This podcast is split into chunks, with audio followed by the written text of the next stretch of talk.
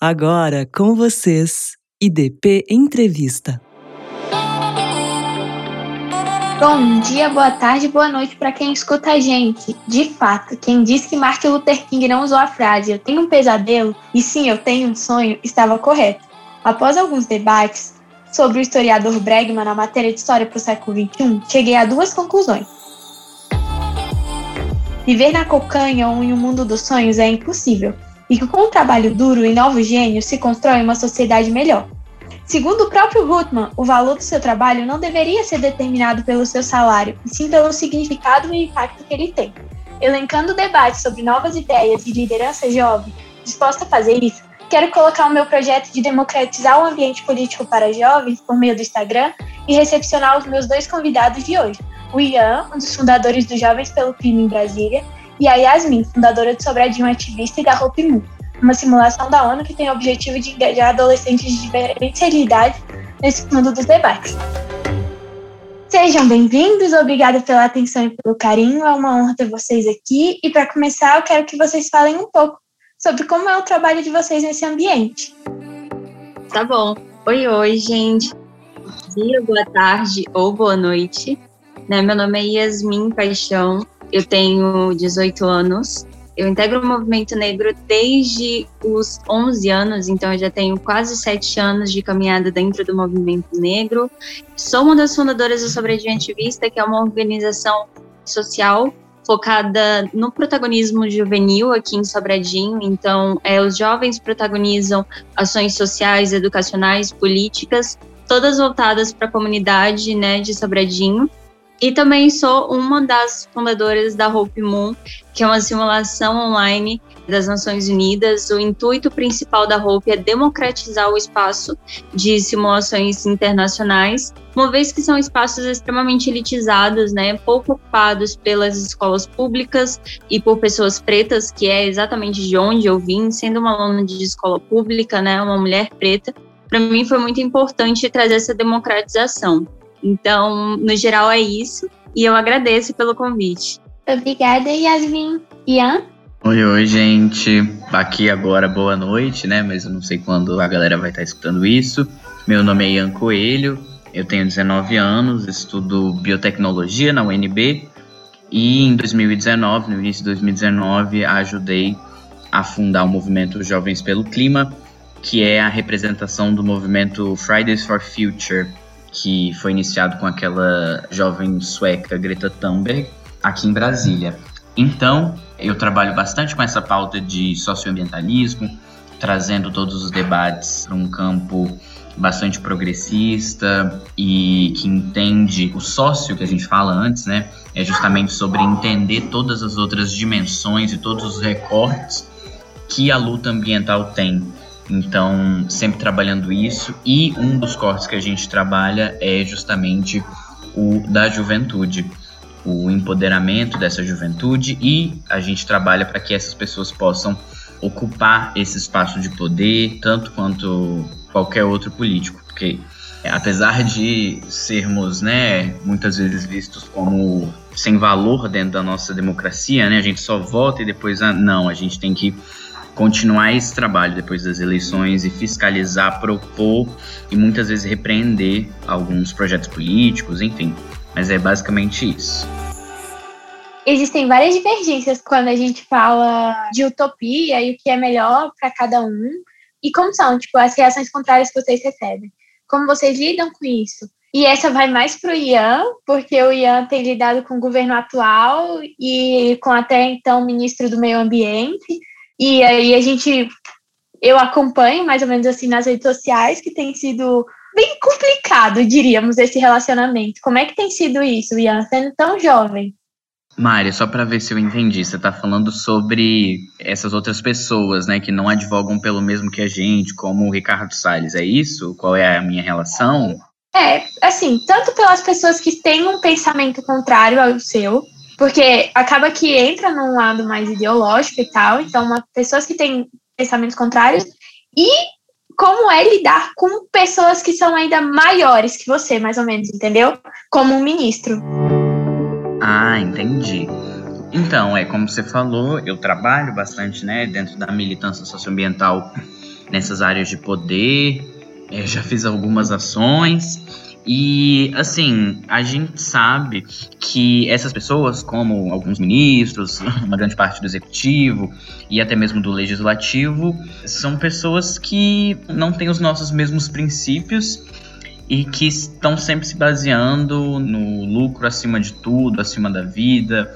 Tem uma bancada que chama lá no Congresso bancada BBB, que é a bancada do boi, da bala e da Bíblia é, esse tipo de gente a gente fica muito feliz de não estar tá no mesmo lugar que eles, porque a gente sabe que o que eles advogam é justamente como eu falei antes, é o lucro acima de tudo, é o moralismo religioso, é toda a destruição socioambiental que, que enfim, tem enormes consequências para o nosso Brasil e para o mundo numa perspectiva maior sobre estar tá lidando com esse tipo de pessoa, assim, né, que é do alto escalão do governo, enfim, das casas legislativas, é muito interessante. Eu estava até comentando com os amigos hoje que eu nunca tinha me encaixado, assim, eu não achava que eu pertencia àquele estereótipo de brasiliense que, né, janta com o presidente, almoça com o ministro, vai no shopping, encontra com um, um presidente do Senado, e aí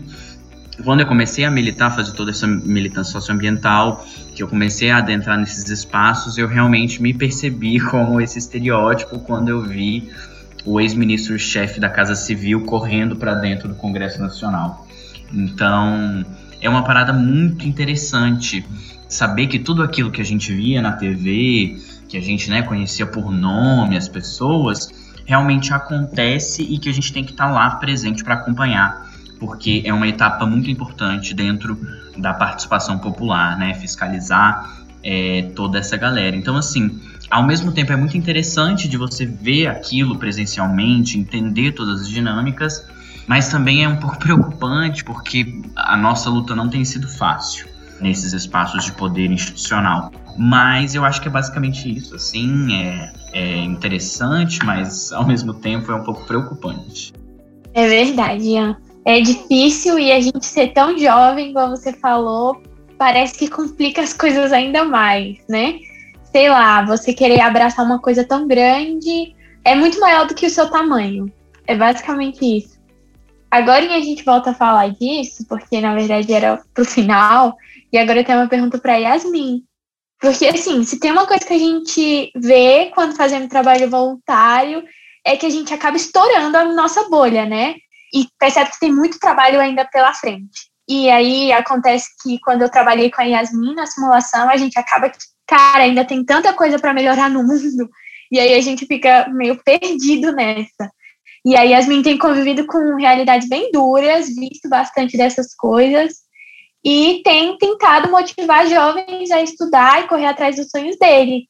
Como é que é, Yasmin, essa coisa de impactar as pessoas em nossa volta e tentar plantar um frutinho no coração de jovens aí que, que às vezes perderam a esperança. É bem difícil, né? Mas como é que você faz para inspirar quem você, sei lá, quem está à sua volta? Porque você inspira, Yasmin. Obrigada, Mari.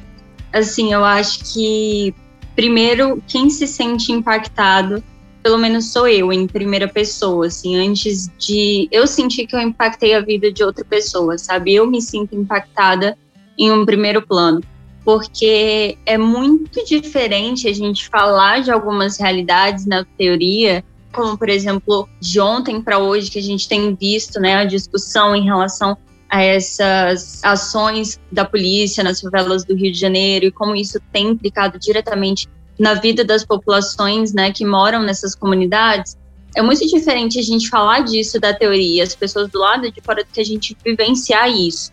Então, eu acho que esse é o primeiro impacto que causa quando a gente começa a fazer trabalho social, porque a gente está muito acostumado com a teoria, de saber sobre a pobreza na teoria, de saber sobre a fome na teoria, de saber sobre as necessidades das pessoas na teoria. E quando a gente vê isso de uma forma concreta, isso causa um impacto assim gigantesco na vida de uma pessoa, Mari. Então, para mim, sobre a vista, ele traz esse primeiro impacto de perceber, caramba, em Sobradinho que é uma cidade onde a maioria das pessoas tem um nível aquisitivo mais tranquilo, a maioria são servidores públicos que moram ali em Sobradinho, a fome está instalada ali, você olhando de um lado para o outro. Você olha para a esquerda, você vê uma comunidade ali na quadra 1, por exemplo, que o pessoal mora em barracos de materite ainda, assim, e não tem comida.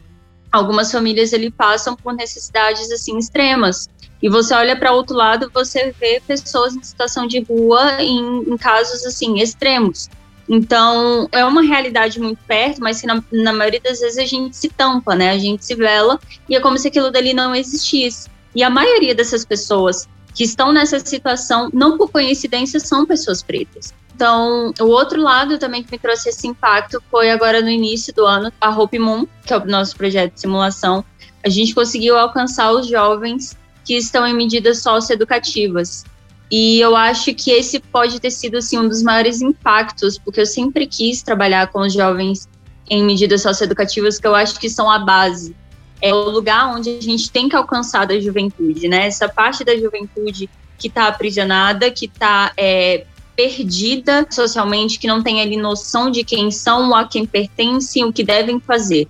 Essa é a base que a gente tem que dar o apoio maior, que tem que instruir. Então, quando a gente levou a Hope para esse pessoal, para mim foi um impacto gigantesco, assim, ver eles se esforçando para entrar dentro desse espaço, que é um espaço acadêmico, né, um espaço elitizado, para adaptar a forma de falar, a forma de se expressar. Isso para mim foi muito grandioso, assim, depois ver todos eles agradecendo para a gente ter levado esse projeto para eles, por ter tido a paciência, né, de prestar o auxílio, de ser gentil em explicar, em ter paciência isso para mim causou um impacto gigantesco, porque é essa juventude que a gente não está alcançando. A gente está alcançando a juventude que mora aqui em Sobradinho, que vai na escola desde o ensino infantil, que está no ensino médio regular. Mas beleza, e os jovens que já saíram da escola porque tiveram que passar por algum tipo de necessidade? Largaram a escola porque tiveram que trabalhar, porque os pais ficaram desempregados. Então a gente tem que pensar em alcançar a juventude que não é vista, a juventude que não existe. E eu acho que esse é o principal impacto que eu penso hoje em dia que, é, pelo menos do Sobradinho Ativista e a Hope a gente quer causar. Pegar o jovem que ele não é visto, que ele já está ali é, praticamente abandonado, seja pelo próprio Estado que não lembra daquele jovem, ou até mesmo movimentos sociais no geral, que na maioria das vezes esquecem da onde a gente tem que partir de alguns princípios, né? Onde a gente tem que resgatar pessoas. Então, para mim, é uma coisa extremamente grandiosa todo o trabalho social, político, educacional. Eu acho que é de suma importância, principalmente no momento como esse do Brasil. A gente precisa dialogar mais com os jovens da periferia. A gente precisa dialogar mais com jovens pretos, e a gente precisa dialogar mais com os jovens que estão na zona marginalizada, porque são eles quem precisam e são eles quem podem fazer realmente as grandes coisas, porque são as pessoas que não são vistas e elas precisam ser vistas, né? Então eu acho que no geral é esse o impacto que me causa, assim, Mari.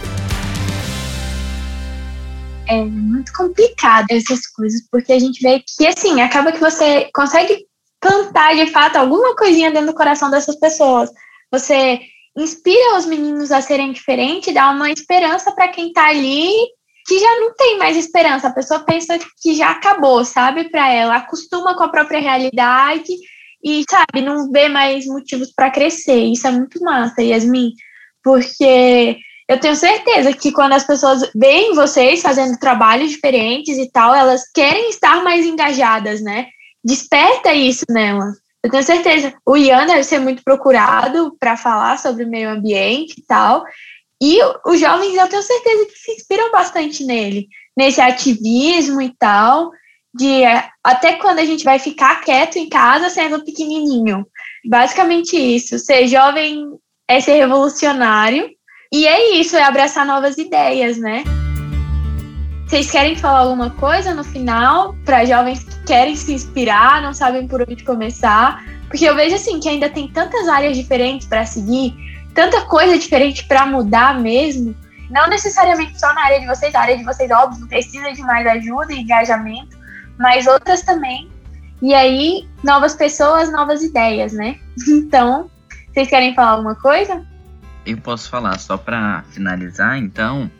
Eu acho que, como a Mari falou, a gente tem diversas áreas, né? Não só a ambiental, a social, mas diversas outras lutas que estão inseridas dentro disso. E eu acho que, independente da luta que a pessoa quiser seguir, ela tem que estar tá ciente que se a gente quer transformar essa nossa sociedade que a gente vive, a gente precisa dar as mãos para os nossos iguais. Então, a luta ambiental tem que ser a luta social, a luta feminista tem que compartilhar e, enfim, ter de um certo nível de transversalidade com a luta LGBTQ, enfim. Então, ter ciente que a gente precisa todos nós darmos as mãos para poder conseguir de fato transformar a nossa sociedade numa sociedade que seja socialmente justa, economicamente viável e ambientalmente correta. Então, eu acho que é isso. A mensagem que eu gostaria de passar é de, primeiramente, se entender, né? Entender que jovem você é, qual é o teu lugar no mundo e o que você pode fazer com isso. Né? No momento que você para e pensa, caramba, pera, eu sou um jovem preto da periferia. O que, que eu posso fazer enquanto esse local de onde eu estou partindo? O que eu tenho para eu transformar a partir desse primeiro ponto de onde eu estou saindo? Então, eu acho que foi esse o primeiro ponto que me transformou, que me levou aonde eu estou hoje, fazendo parte desse trabalho, já tendo palestrado na UNB, realizando palestras em escolas públicas e privadas do DF. Mas esse foi o primeiro passo que eu dei, me entender enquanto uma mulher negra a partir do lugar onde eu estava, né, da escola pública, de uma família que era uma família bem estruturada, mas que não tinha uma presença paterna, né? Então foi a partir desse ponto assim que a gente começa a se entender o nosso local e o que a gente pode fazer com isso, né? O que que a gente vai contribuir para o mundo em relação a quem a gente já é. Então eu acho que essa é a principal mensagem que eu gostaria de passar assim. Eu acho que é muito importante a gente entender quem somos primeiro para depois a gente pensar em como a gente transforma o que eu sou para transformar o que as pessoas podem ser, né? Então acho que esse é o que eu gostaria de dizer no geral. Obrigada, meninos. Vocês inspiram muita gente aí fora.